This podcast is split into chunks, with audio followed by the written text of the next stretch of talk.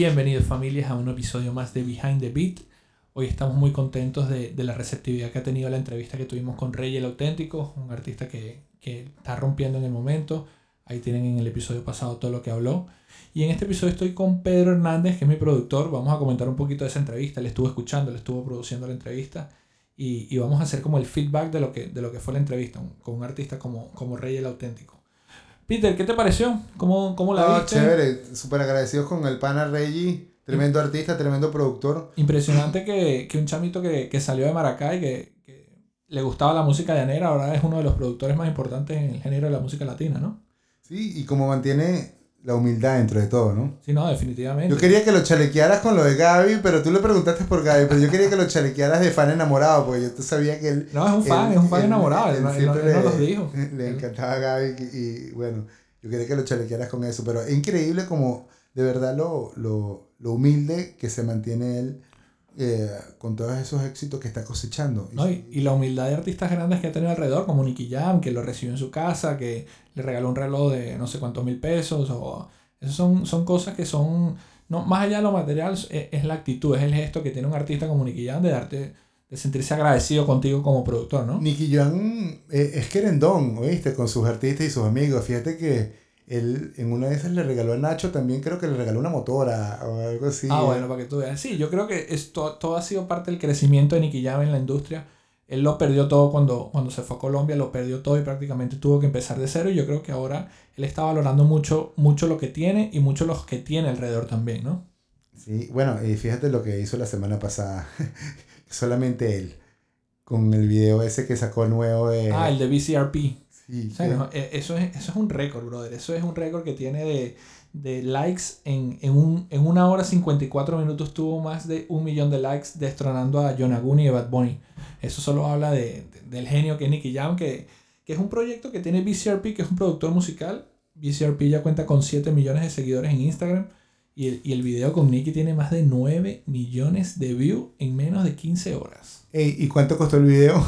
Te aseguro que no costó más de 100 Pero lo dólares. viste, es en, es en, Sí, es en un- un cuarto, tal cual como uno está haciendo cualquier sesión en la, en en, en- la casa de un pana, en su cuarto, donde te sientas en la, en la punta de la cama y, y, y empiezas a freestylear. y, y empiezas ahí. Y, y fíjate tú, por eso es que hoy en día, con las redes sociales, la tecnología y todo, eh, lo que más importa es la creatividad. ¿Cuántos videos vemos de cientos de miles de dólares con muchísimo menos vistas? y no que- llega menos que y no llega a lo que ha llegado esto. Es un proyecto interesante. BCRP también tuvo a, a Eladio Carrión que es uno de los freestaleros y uno de los traperos más duros que hay ahorita en la industria.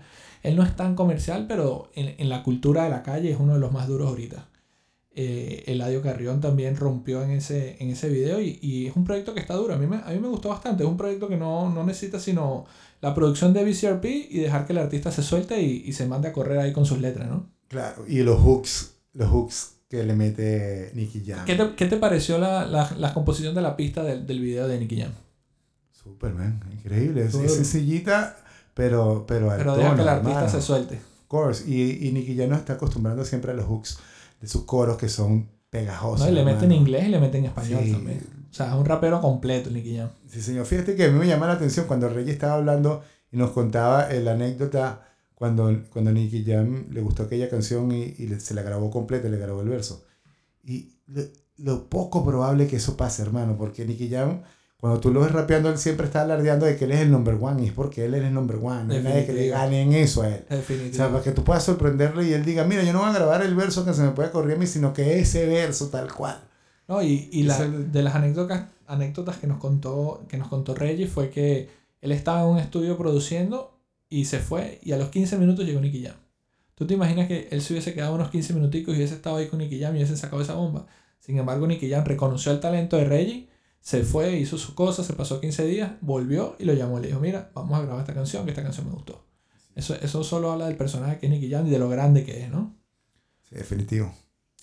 Reggie también grabó, bueno, aparte con Nicky Jam, con Daddy Yankee. Que, que- eso me faltó preguntarle, mano.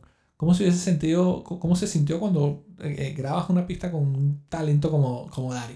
Me imagino que lo mismo, hermano, que eso, Sí. eso todo, que cuando ya llegas a trabajar con, A ese nivel. a ese nivel, ya pues estás embelesado entre tanto arte y tanta cosa.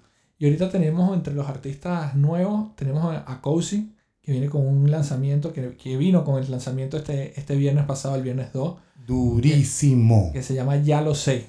Sí, señor. Aquí vamos a poner una pistica ahí para que más o menos se lo vacilen. Ey, porque lo, lo que hablábamos, es un, hay un sonido original, un sonido bueno. Eh, eh, tú sabes, respetando la distancia entre lo que es el género y, y, y los representantes del género original, el dembow original, y, y venir con, con, estas variaciones de pop urbano con, con, personalidad. Te voy a poner un pedacito y tú me vas a contar tu, tu feeling.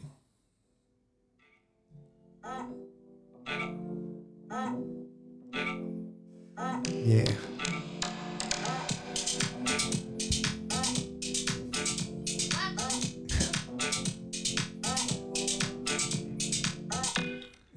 Sabroso.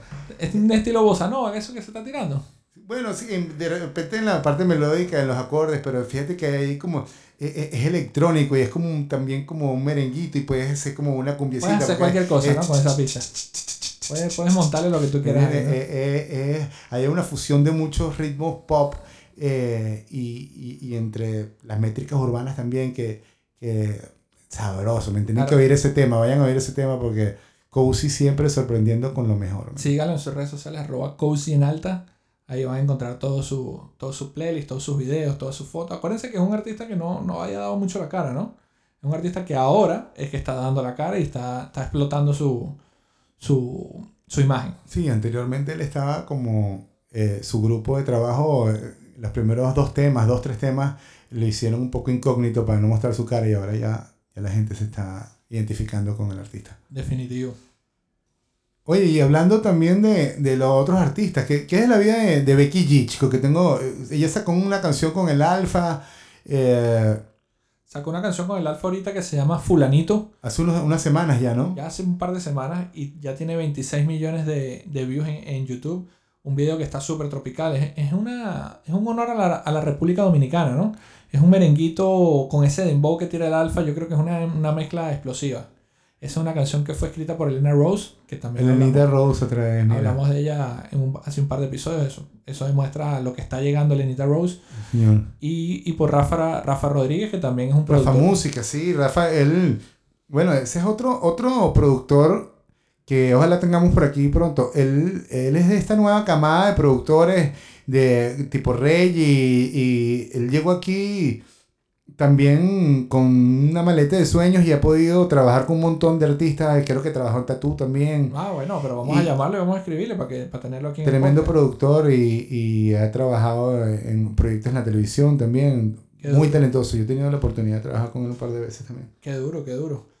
Este, bueno, nada, estamos, estamos activos, estamos pendientes, vamos a tener más invitados, familia. Así que no se despeguen de este podcast, denle todo el cariño, todo el amor del mundo. Síganos en nuestras redes sociales, arroba cultura digital radio, arroba nano espino. Pónganse en el playlist y nos fuimos. Abrazo familia.